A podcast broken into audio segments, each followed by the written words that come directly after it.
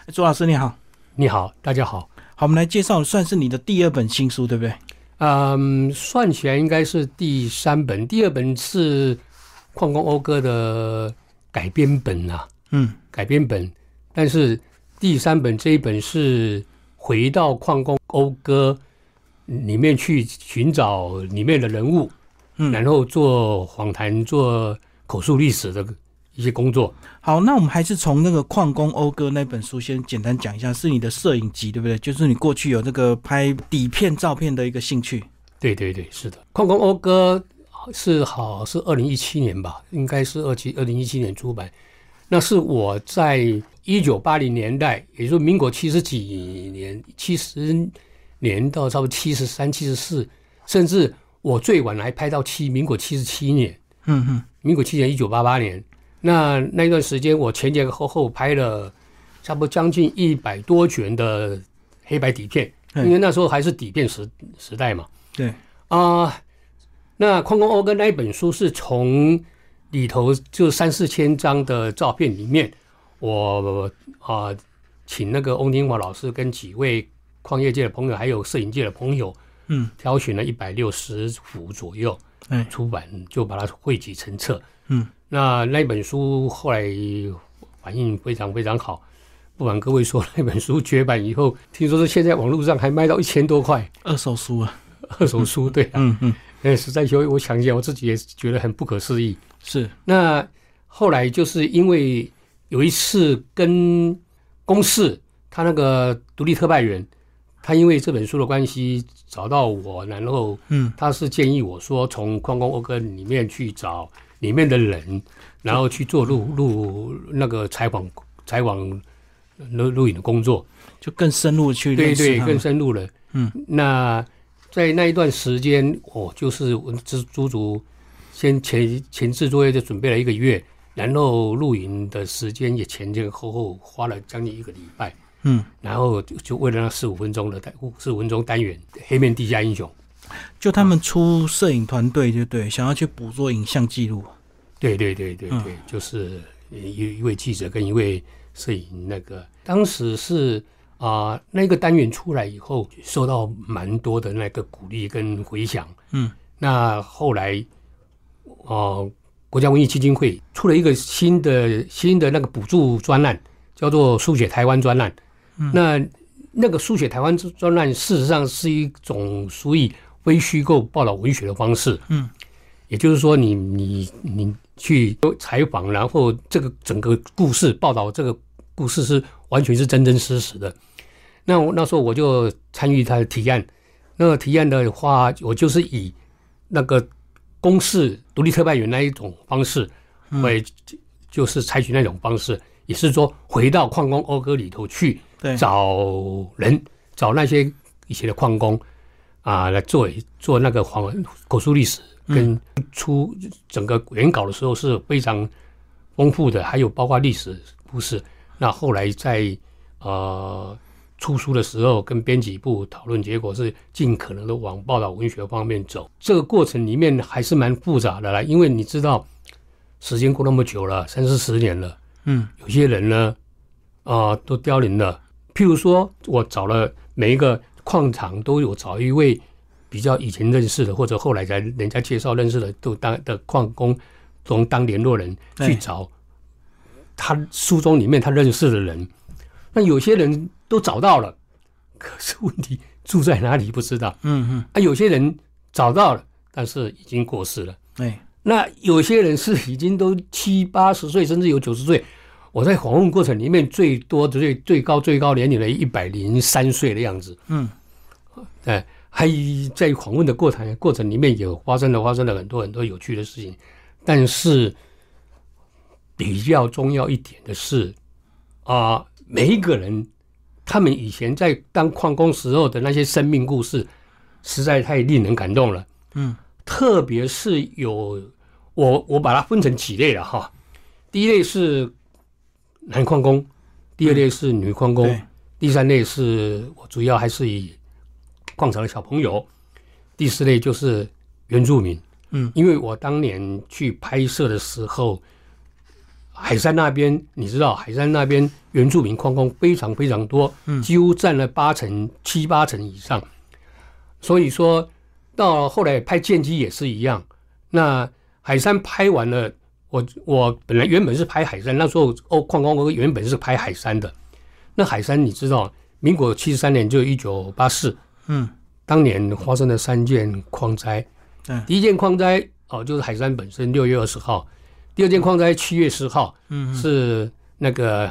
瑞芳梅山。嗯第三件矿灾是那一年的年底十二月五号，是海山一坑，也就我们通通常俗称的海一，嗯一共牺牲了啊、呃第一件海山过世的罹难的有七十四位，第二件呢梅山一百零三，第三件那个海山一坑啊九十三位，加起来大概就是呃两百六还是两百七十左右的那个罹难人数。那中间譬如说海山里面，呃九十四位里面就有呃三十二位是属于原住民矿工。嗯嗯嗯呃，当然也造成很大很大的震撼呐、在我们当时台湾的整个矿业界跟台湾的民间，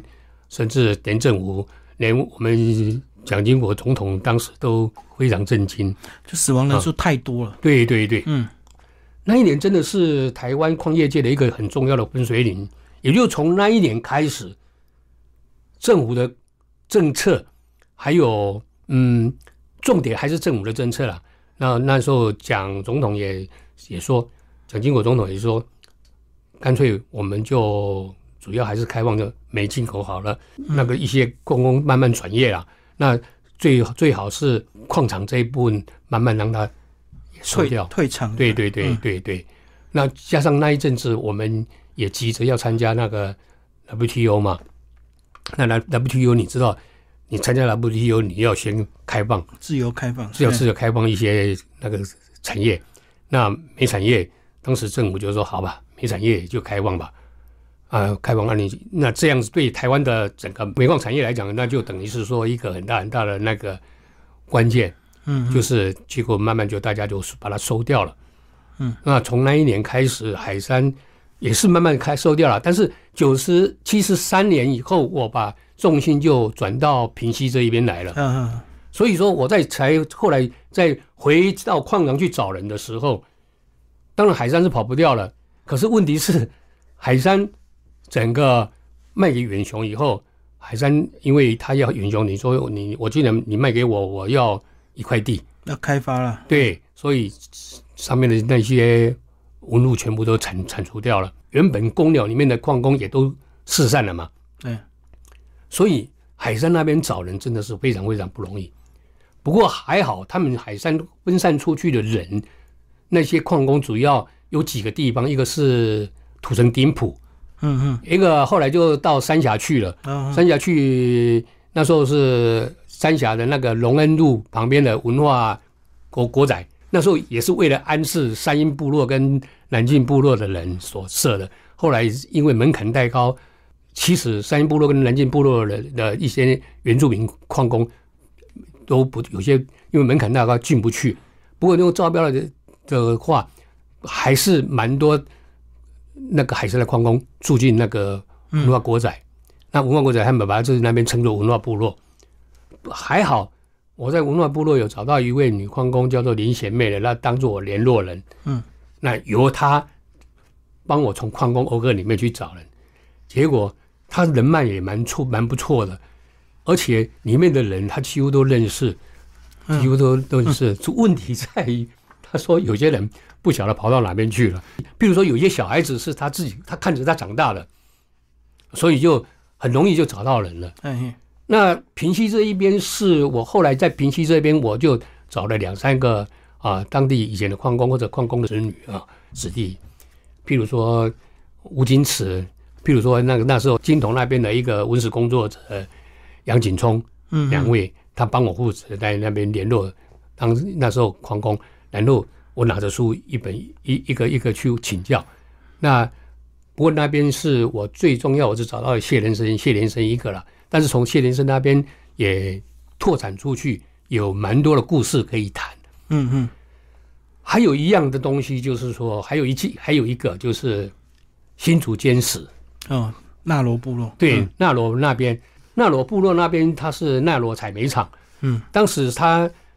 嗯属于新竹煤矿厂的，属于是新竹煤矿的。那新竹煤矿是属于后来是交给做工矿，本来我们国府这边，我们我们我们我们政府这边本来是经济部那边还有一底下矿务局底下还有一个，我忘掉那个名词应该怎么讲。那属反正它是它是属于国营的啦，对，新竹煤矿是属于国营的，所以说新竹煤矿当时它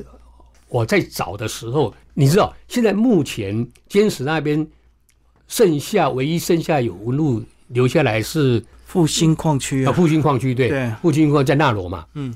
我那时候一直以为我去去拍的那个地方是那边， 后来一找着不对呀、我印象中不对呀、啊不对呀、啊那后来慢慢才找到说哦，原来我拿那个啊、当时新竹煤矿史跟我手边所有拥有的资料去对照对照，才知道那是坚石煤采煤厂的。就有两个地方啊，对对对对，嗯，认错地方其，实坚持那边还有还有一个爆切地那个，但是那边是太偏远了，我们我没有去嗯太拍，远了，嗯对不对对，，那边是太太太远了。后来才找到是在坚持，那我是拿着矿工讴歌到照片，照片，对，那时候没有整本书拿去附近，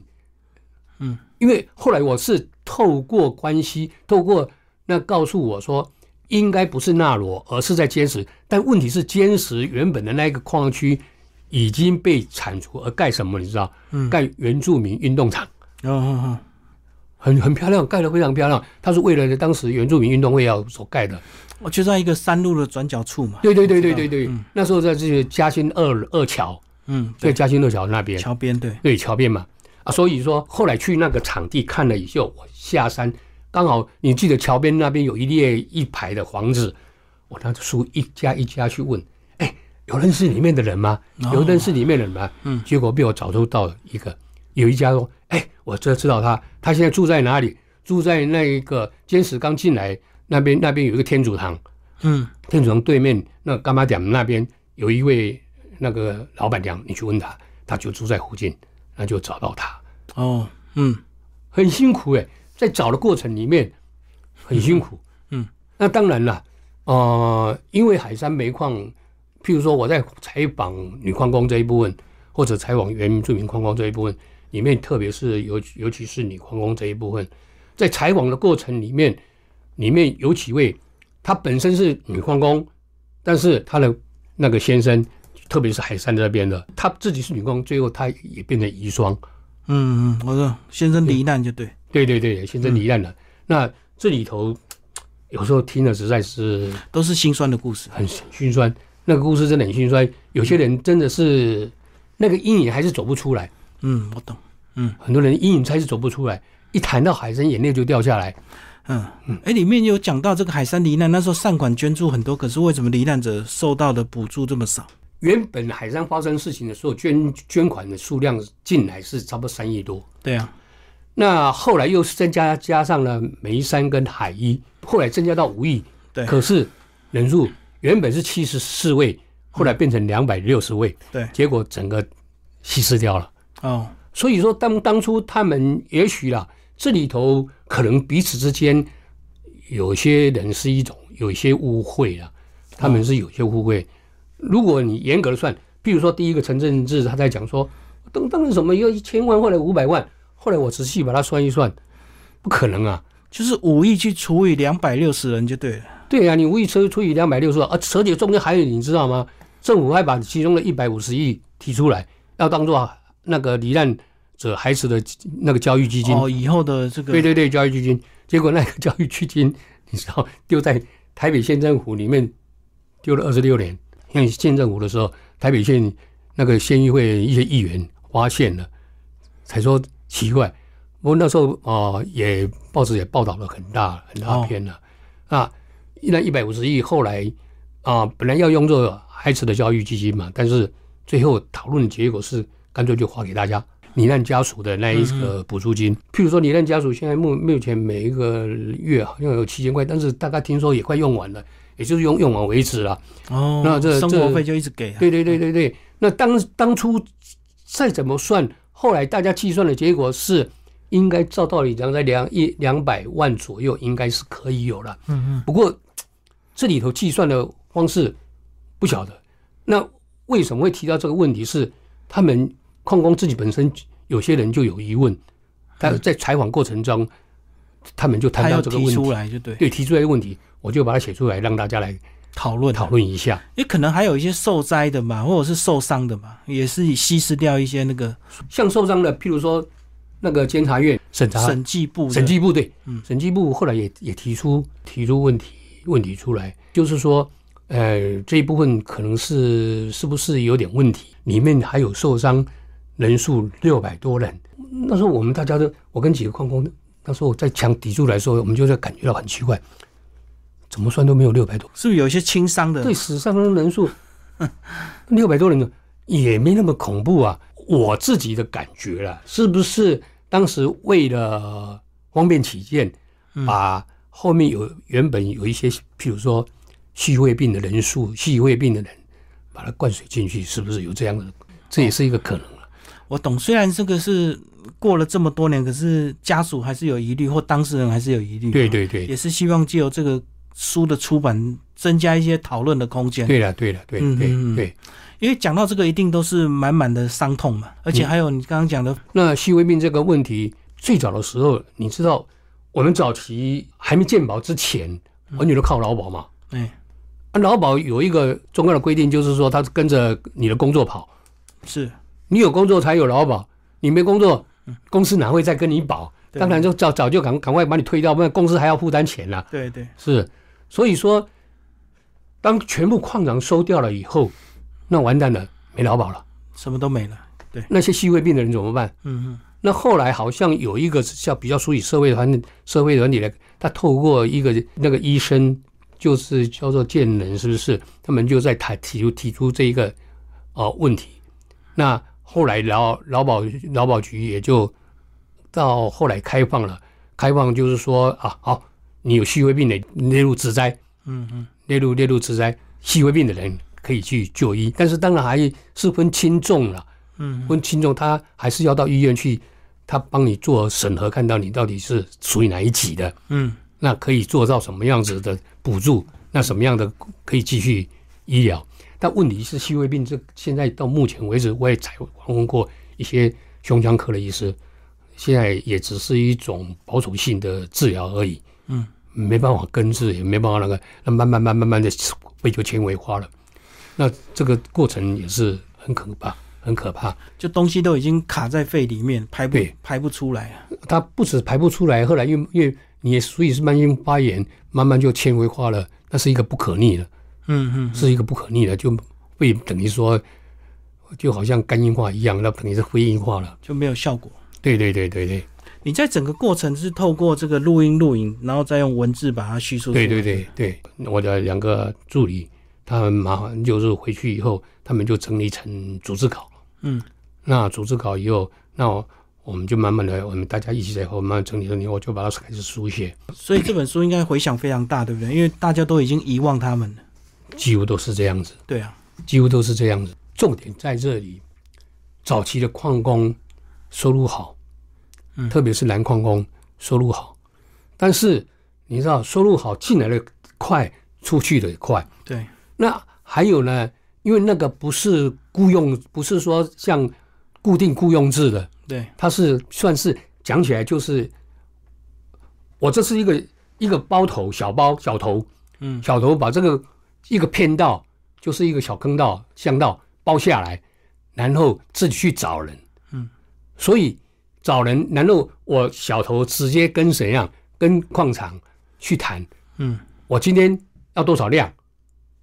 大概多少钱，采到这个量以后，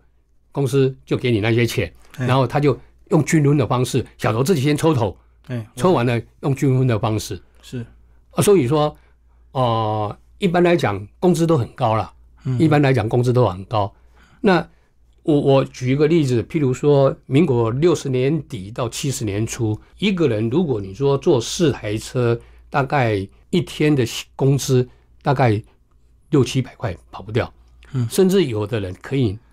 一天拿到一千多块。嗯，那如果他很认真的做，不像是说我做三天休息五天的那一种的就，是看量啊，对他有有些人是做三天好了，休息五天，钱用光了再进来，去开机啊，再再材再材料个再等来哦，对啊，再够再进来，那那这样子的话，老实讲了，都没存钱嘛。但是有你你想想看，如果我一天很认真的工作二十二十天二十五天好了，一天如果做到七百八百八百块好了，嘿、不得了耶！你这样下来的话，一千块的话也就在两万块了。你知道，在民国六十年底七十年初，两三万块，有些人赚到三万块，两三万块一个月，两三万块，很可怕耶。嗯，那时候你知道，一般的十元也不过三三四千块，他是人家的薪水的十倍。快要可以买房子了，那时候对房子是不是都二三十万而已？那时候你不要说什么逸仙路国父纪念馆那边，你一百万就买一个透天的。有一个现象就是说，如果我们到矿区去，以前所谓的煤矿厂附近大型一点的附近都非常非常繁华，甚至比附近的那个小乡镇还热闹。就娱乐场所很多啊，对，那就跟以前的九份一样 啊。对呀、夜夜笙歌啊，所以这些挖矿的人，他们当初进去的时候都清楚知道那个危险性嘛，知道。所以就是用命去换的嘛。真的是知道，而且在坑里头，任何情况都会发生那个致命的死亡，而是突出对，煤层爆炸，嗯，落盘，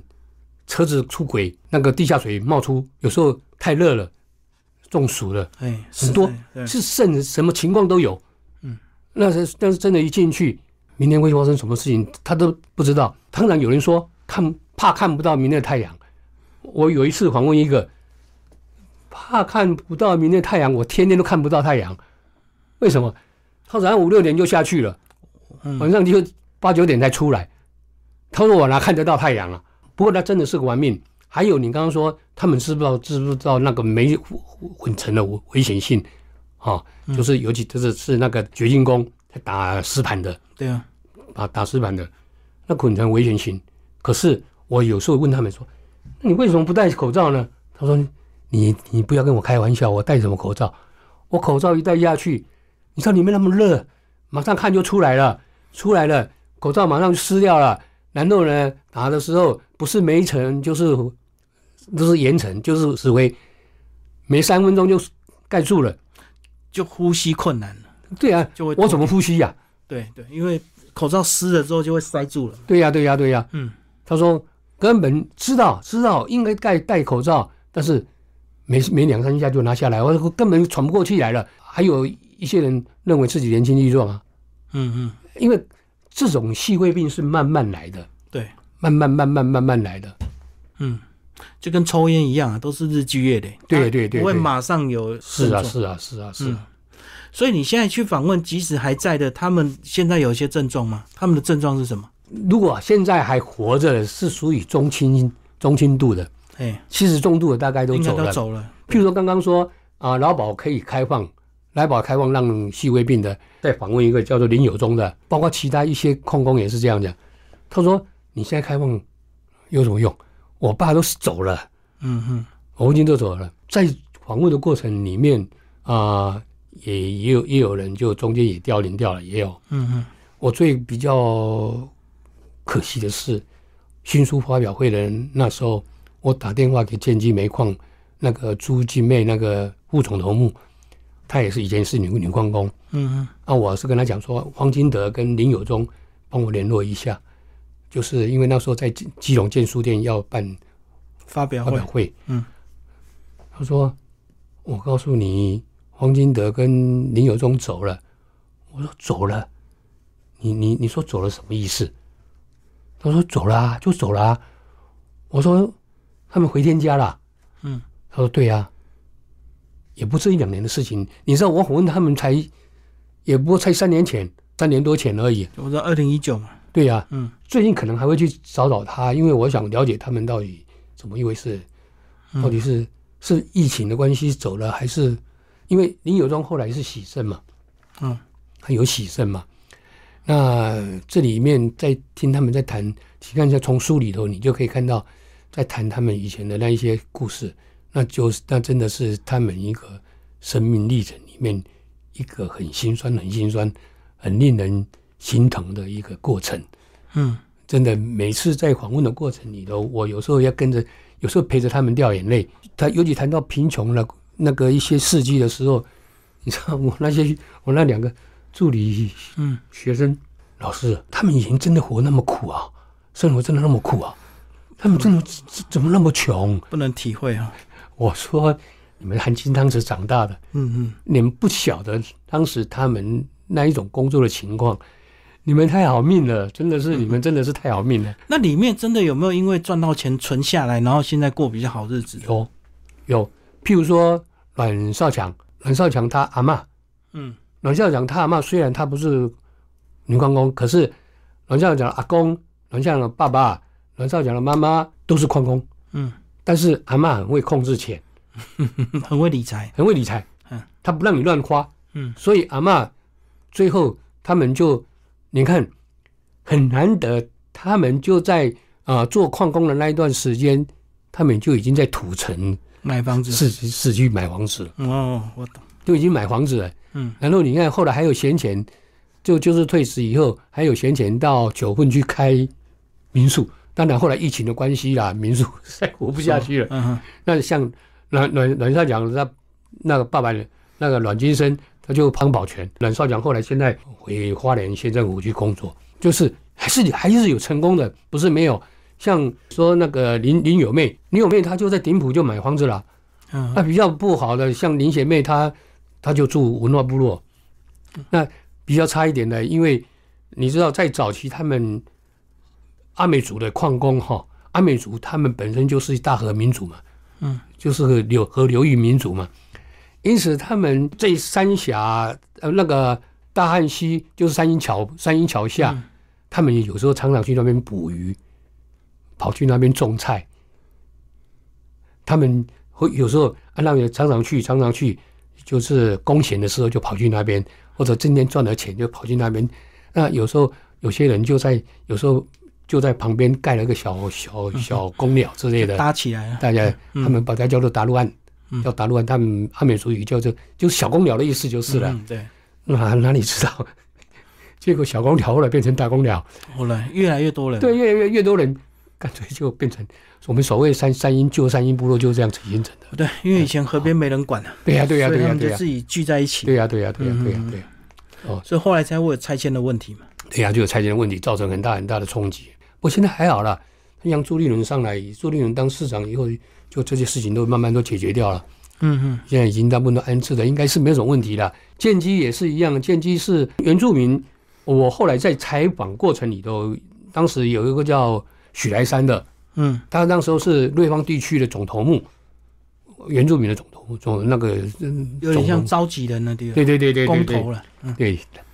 那时候他就出面来，因为那那刚好那时候有一个大陆那边刚好是文化大革命嘛，嗯，我们政府这边就说我们要来中华文化保，就要复复兴兴一中华下文化，嗯所以有有复兴中华文化。那时候许来山跟几个他们一些比较说想想恢复部落的啦，或者恢复那个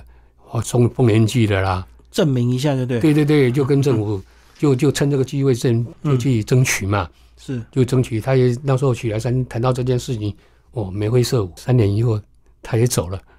我懂，就后遗症了。对他那时候我去访问他的时候，身体也并不是说很好了。所以他们那时候做的时候都是青壮期，那这样再加四十年，所以现在都应该七八十了。七八十岁了，嗯走了好多人了。我现在所以说，当时我在采访过程里面，中央研究院历史历史所的有一位研究员，我的朋友，他就跟我说：“哎朱老师，你要赶快哦，很多事情，尤其这种口述历史的事情。”嗯嗯，那你是在跟时间赛跑。那些被受访人都是会凋零掉的，因为年纪都很大了，你不赶快会来不及。真的还好，有时候一些真的是，那真的是在抢时间。所以还好有这次的补助计划，才有你后续的对这个对对对对对，真更的是深这样入子的去就采访，要不然当初只是发表照片而已嘛。对呀、对呀、啊嗯那也是因为这样子，我对那矿业文化才更了解。海山现在都不见了嘛，嗯至少你譬如说平西那一边还有一个新平西博物园区，对，那侯统这边